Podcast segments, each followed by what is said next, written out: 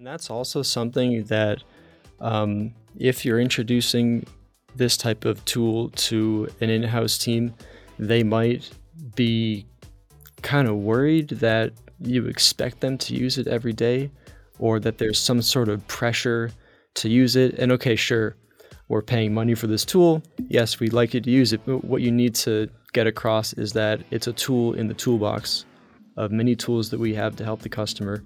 Um, and this particular tool, when used appropriately, um, can really work wonders.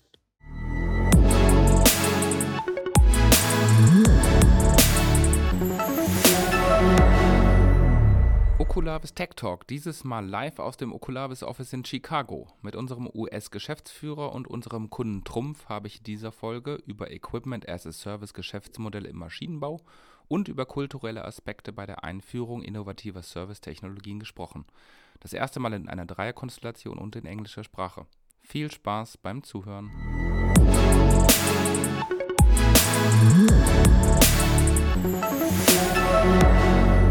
Yeah, welcome to our latest episode of Okulabis Tech Talk. This Tech Talk is a very special one today because, first of all, obviously, I'm not speaking German as I used to do in the other episodes. And second of all, I'm not alone and I'm not uh, having a heads up with just one guest because I have two guests today. And another special thing is that that one guest is American living in Germany and the other one is German living in America. So to get some light into the dark, let's start with a short round of introduction and yeah, let's hand over to to Jay first of all. Hi everyone, uh, my name is Jay Latimer. I'm a business process manager in remote service tools at the company Trumpf Inc., um, which is a, a, big company in the space of sheet metal manufacturing machines um, and other uh, 2D and 3D laser systems. Um, I've right, I've been with uh, Oculavis for about four years now um, as a customer, and um, just excited to talk to Martin today.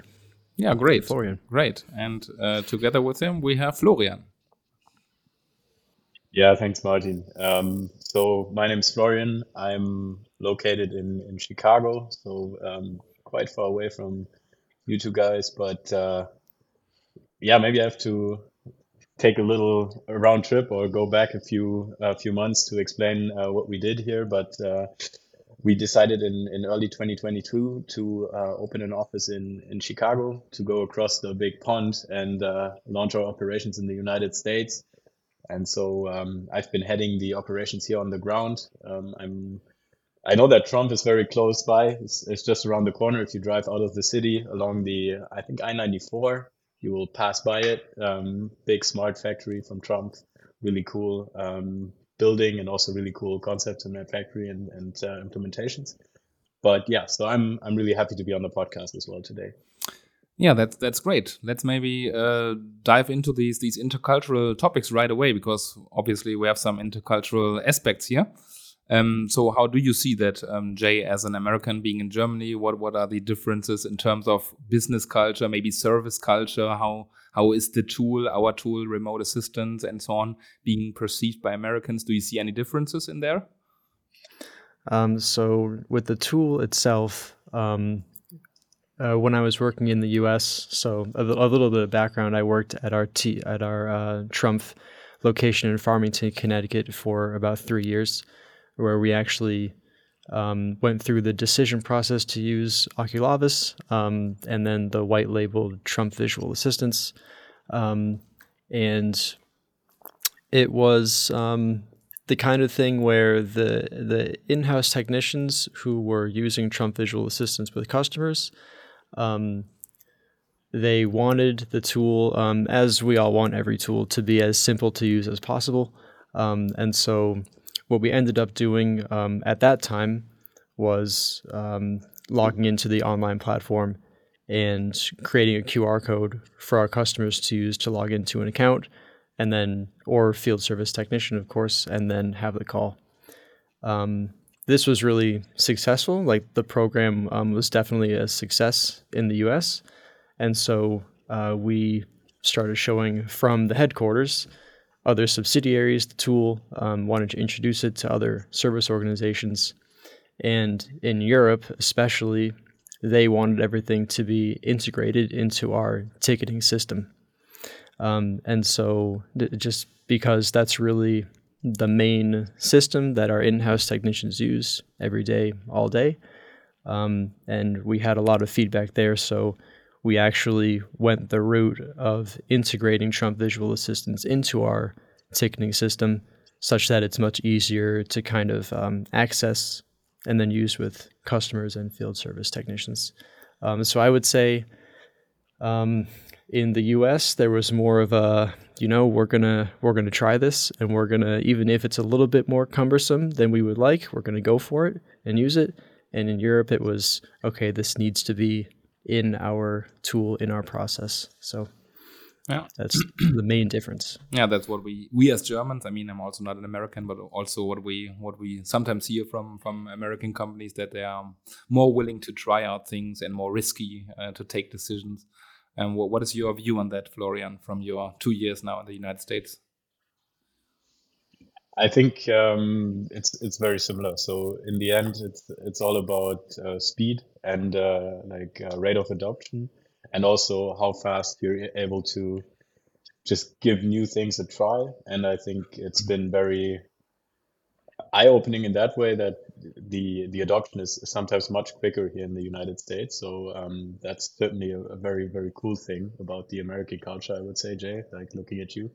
Um, sometimes I see that exactly like you said, the introduction and um, the introduction into the company processes is maybe a little more secondary. So that's maybe something that is um, then done later or is done by sometimes the German team, like you said. But but uh, yeah, um, it's also you can't really say like the United States is one uh, big country. I think in in terms of how you know there can be regional differences as well. So that's that has been something to to learn for me as well. It's not black and white basically or um, like a two sided coin. It's it's uh, it's really um, all kinds of, of, of different cultures mixed into one. So it's it's uh, yeah, it's always something that you know you just discover as you go, and that's been a learning process for myself as well. Yeah, what I also some sometimes um, yeah tell as a as a story is that that Trumpf in the very beginning, I think you were very much focusing also on on smart glasses at that time. I mean, it's already quite a quite some years ago. Also for us, of course, this has completely changed that this this topic is now quite down to earth and we don't see high adoption rates. And i think trumpf in the united states was one of the companies really going into that topic. Um, would you like to share some experiences of how this worked how this might have changed and, and how this is different to, to germany and other country organizations? Um, well i think i think the whole trying something new um, theme is definitely relevant with our smart glasses program um, that was something that we saw as an opportunity. Um, bef- even before Oculavis, we were using a different software um, with you know very old uh, the ODG smart glasses, which are no longer around, mm. and so. Um, that was something that we saw as an opportunity um, to remote assist um, customers and field service technicians with a piece of hardware that they could wear and, and we could see what they were seeing. Um, it was not the easiest of tools to implement. It, it definitely had its challenges um, from the training to the, the Wi Fi setup. Um, but it, it showed promise because when it worked, it really worked like very, very well. Um, However, we came to a point where, with our old software provider, we were just coming up to the end of the contract, and um, we thought we might as well look around at different software providers. Um, and so, one of the criteria actually for choosing a new software provider was that it would be device agnostic. Mm-hmm. Um, and that was um, a good decision in the end, um, you know, because we just we just found that working, um, you know, with Oculavis, um, we found a good partnership with you, and we really liked that you were bringing your solution not just for the smart glasses, which then we had switched to HMT1 from RealWear, uh-huh. uh, but also that you were uh, developing it for the mobile applications as well, iOS and Android. So that was a big, uh, a big factor in our decision, you know, to choose any provider really is the device. Mm-hmm. Yeah, that's that's good to hear, of course. And from from your side, Florian, I think you you sometimes tell me that in the US it's still yeah more more excitement about the glasses in in general when you go to trade shows, etc. Is that true, or does is that also changing from your point of view? I think you know, obviously, with the announcement of the Apple Vision Pro, for example, mm-hmm. and some of the the hardware that's in the pipeline, there's certainly a a strong development towards, or there's there's a lot of progress in that space, and you can really see it.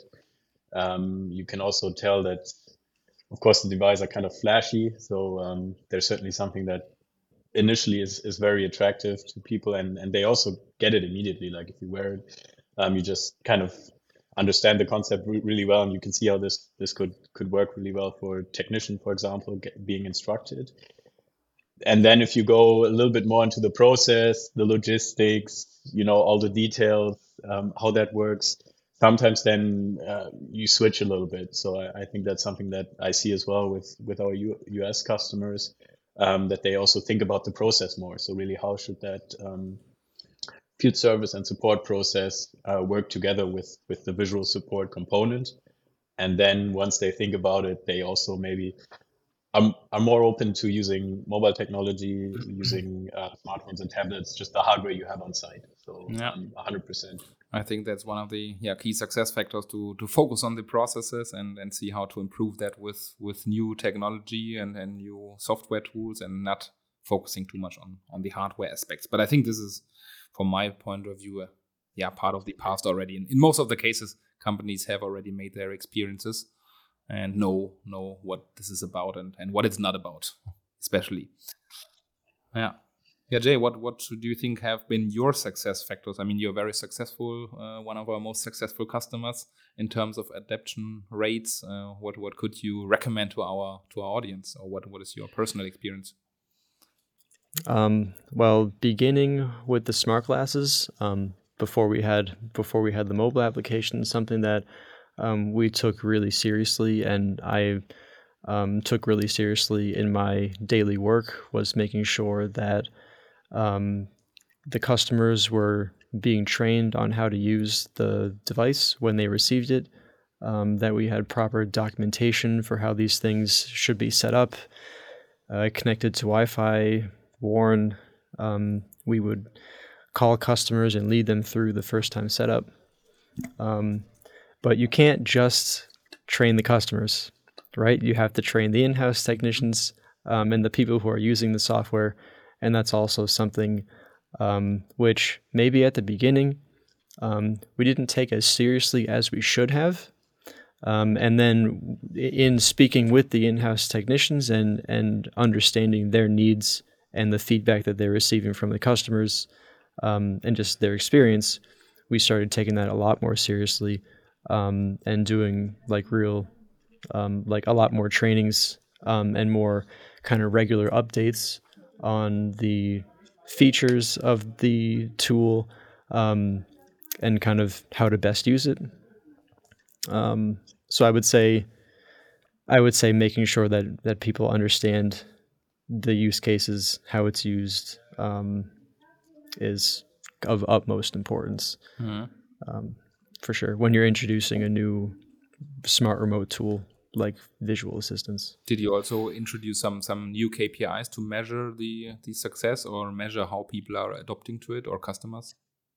So the uh, KPIs that we ended up tracking the most uh, for uh, the, our visual assistance program was number one, um, in how many cases was visual assistance actually used. That's very important. You want to know the usage. Um, you want to understand um, on which types of service cases it's being used, for instance, what types of technologies it's being used. Um, and the second most important KPI um, that we tracked was on how many of those cases in which visual assistance was used, um, how many times did we send a field service technician to the customer? Because something that's very important for Trumpf just as a as a philosophy in technical service is our in-house um, solution rate in terms uh-huh. of how often um, do we solve the problem without sending a field service technician to the customer? So, um, of course, if you use visual assistance and you don't send a technician to the customer, that does not always mean that visual assistance was the reason why you didn't. Um, but we did see in in quite a few cases that there was a, a direct correlation between using visual assistance and the customer um, was able to be led by the technician to avoid a mission. We we definitely saw that um, because hey, at the end of the day, that's kind of um, you know the goal, right? We want to we want to have the technicians go to where they have to go, um, and not necessarily go somewhere where the case could have been uh, solved by an in-house technician remotely. Yeah definitely. And even if they have to go, it's good to know what what to expect on site. I mean, I've, yes, also heard, exactly heard, heard crazy stories of other yeah. customers telling me that they are sending out spare parts, just different spare parts, because they don't exactly know what will be happening yep. on site, and so using it. Yeah, it's as and and it's really easy to actually forget that use case. Yeah. That there there is a use case of mission preparation exactly yeah. and just um, knowledge about the situation about what's going on and and what you're going to expect when you get there. It's a use case that should not be forgotten. Yeah. And of course, you know, I just overlooked it a little bit. So there you go. It happens. yeah, definitely. That's it's one of the major yeah. use cases. I mean, some some people also sometimes think, okay, when we start introducing visual support, then I will from now to then uh, solve all my um, cases remotely. But of course, that is not the case. But you can right. you can improve your your yeah first time fix rates um, by using it as a diagnosis tool as well. And and that's also something that um, if you're introducing this type of tool to an in-house team, they might be kind of worried that you expect them to use it every day or that there's some sort of pressure to use it. And okay, sure, we're paying money for this tool. Yes, we'd like you to use it. But what you need to get across is that it's a tool in the toolbox of many tools that we have to help the customer. Um, and this particular tool, when used appropriately, um, can really work wonders. You know, so it's kind of setting the correct expectations when you're introducing the tool as well is very important. Yeah, and, and how do you get the people to to be aware of the existence of the tool? I mean, sometimes if, if the frequency of using such a tool is not so high, how uh, what is your experience? How what what kind of measures do you have in place to make people aware that this exists and when it's needed that they know where to find it and etc. Um, well, uh, something that we implemented um, when I was at our U.S. location um, was we had information about it in one of our monthly meetings, um, where every every month there's like a general information for all of the service employees. And so I would look back at the cases in which visual assistance was used for that month, and I would find out, um, you know, I would find a success story. Um, so I would make, you know, a nice PowerPoint slide. Here's a success story. Here's the machine and the customer and the, and and what was happening at the customer. What did the in-house technician do with the customer? How did that solve the problem?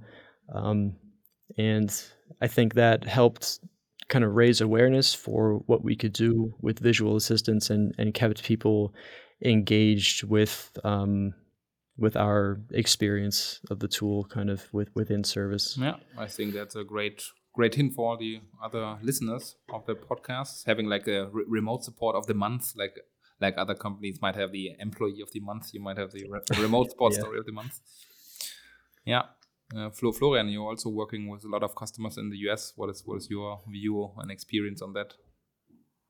A lot of companies, a lot of machine tool manufacturers and manufacturers in general are introducing kind of customer portals where they have certain processes that are digitalized, like creating service tickets and similar things. Mm-hmm. And they often struggle with adaptation. Um, so that's what, at least in the conversations, what I'm hearing. So um, really for us, it's important to be very simple to use, but also it's about visibility, like you said, um, Jay. So creating that marketing material, um, creating the like short training videos that you can use to um, educate people how to use the tool, um, making sure that you have you know these regular exchanges, maybe once every two weeks, um, something like that, where you catch up on on um, improvements as well. Like if you have comments towards the system, comments towards the process, how you can improve the process. Um, I think that really helps to create kind of a yeah a regular thought process around it, and then also to push adoption. So that's how we how I've seen or for my most successful um, partners and customers, that's really what they do. And then the other big part is I think integration, and I think you've done that really well at at, at Trumpf. Um, um, by integrating deeply into SIS uh, 3, I think is the system um, Yep. that's being used. So um, that's kind of a key, um, really, really key um, component as well to, um, on the one hand, on, on just having a seamless process of kind of, you know, I, I receive a service call, I'm actually jumping off into the visual support process and then also working with the documentation, all of the data you create and transferring that back into your um, CRM in this case. I think that's uh, so important. So uh, these two are kind of the, the top two for me and uh, for the people I talk to. Mhm. One question I had for you, Jay, is what are some of the, and obviously you're working with, with digital processes within Trumpf. So what are some of the trends that you see at the moment um, for the company? What directions are you exploring? Um, yeah, also maybe aside from visual support, but of course, obviously, maybe they also tie in to a degree. Mhm. Um, where do you think the the company is moving? And um, yeah, what do you what do you think is interesting at the moment? Well, visual assistance is still interesting for us. Um, uh, in terms of like um, other kind of smart remote services, or maybe not remote services, but smart services, I would say, um, is something that uh, internally we call Knowledge Hub. Um, basically, um, what we, um, and I'm sure other companies are doing, is we're trying to get all of our knowledge in one place such that it's searchable and accessible uh, by everyone in, in the company um, who needs it, right? Okay, you should only access what you need access to.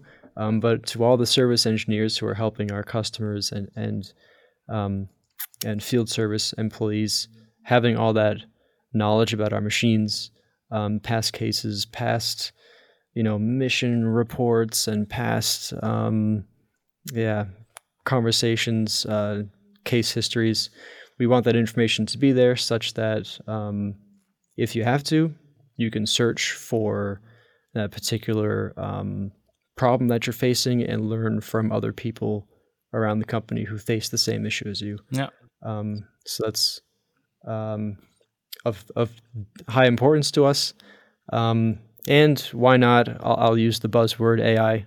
You know, um, we're we're trying to look at ways how we can aid in this knowledge transfer across the company with with emerging technologies as well. I, So Are you working uh, together with the company Empolis there?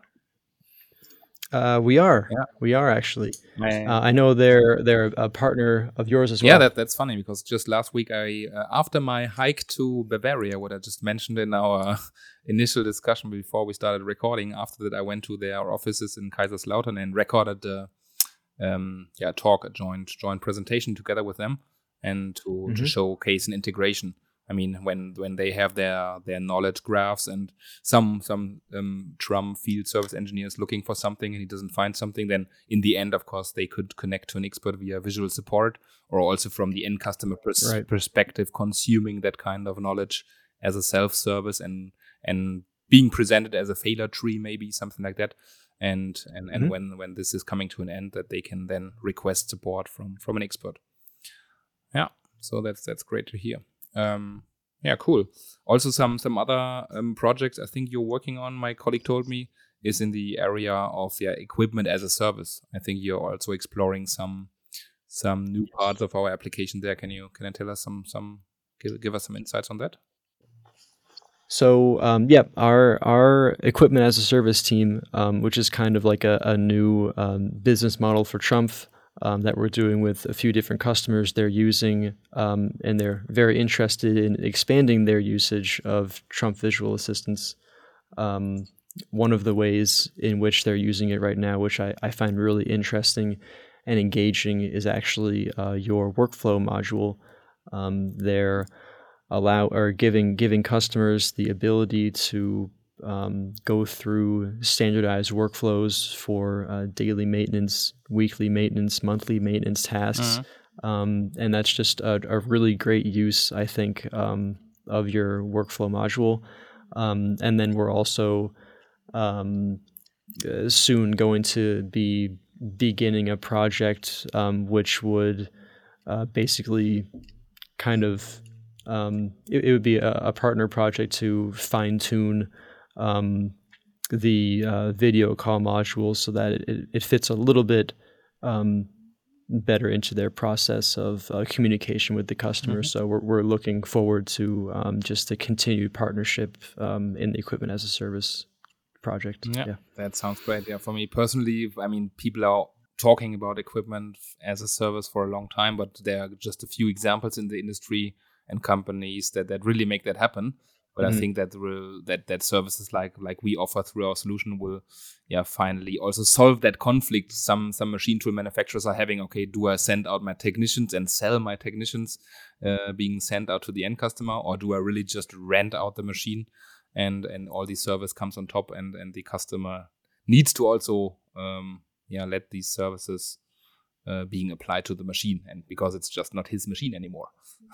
basically. Right. right. yeah. Yeah, Florian, what, what kind of trends do you see, especially in the US? Are there differences? Are there other trends you you see coming up?